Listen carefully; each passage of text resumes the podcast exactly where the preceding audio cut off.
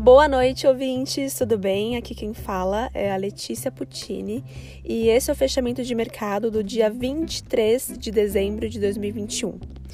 E hoje, descolada do exterior, Ibovespa fecha em queda e termina a semana com variação negativa de 2,15%.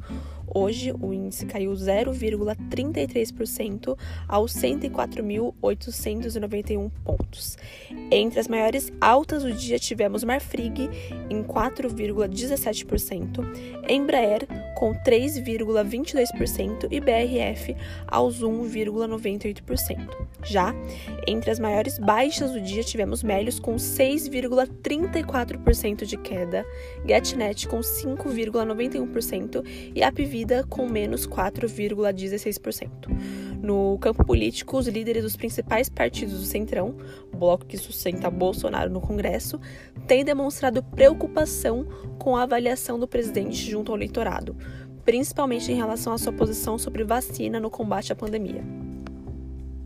Diante desse cenário, os principais partidos do bloco aguardam o efeito do Auxílio Brasil de 400 reais até meados de março para definir qual posição irão tomar a respeito do apoio à campanha de reeleição do presidente.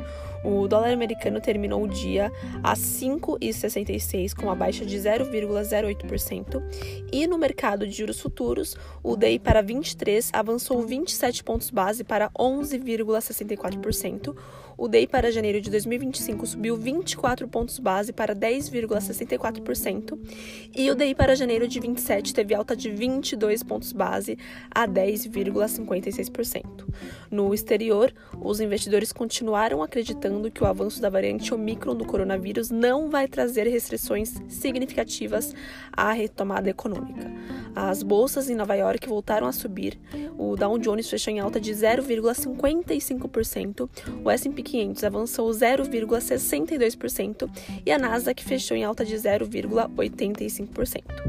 Na Europa, as bolsas também fecharam no positivo. O índice Stock 600, que agrupa empresas de 17 países europeus, subiu 0,97%. E no mundo dos criptoativos, o NCI, índice das principais criptomoedas, subiu 1% e o Bitcoin subiu 4,87% depois de tantos dias andando de lado. E o Ethereum 3,46% de alta.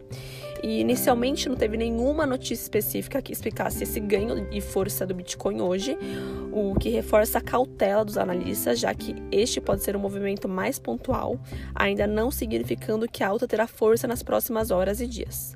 Recentemente, especialistas ouvidos pelo Infomoney apontaram que ainda existe muita indefinição nesse fim de ano do mercado de cripto, principalmente por conta do cenário macroeconômico, que tem feito com que Bitcoin sofra maior pressão ainda por ser um ativo de muito risco, deixando de lado seus fundamentos como ser uma proteção contra a inflação.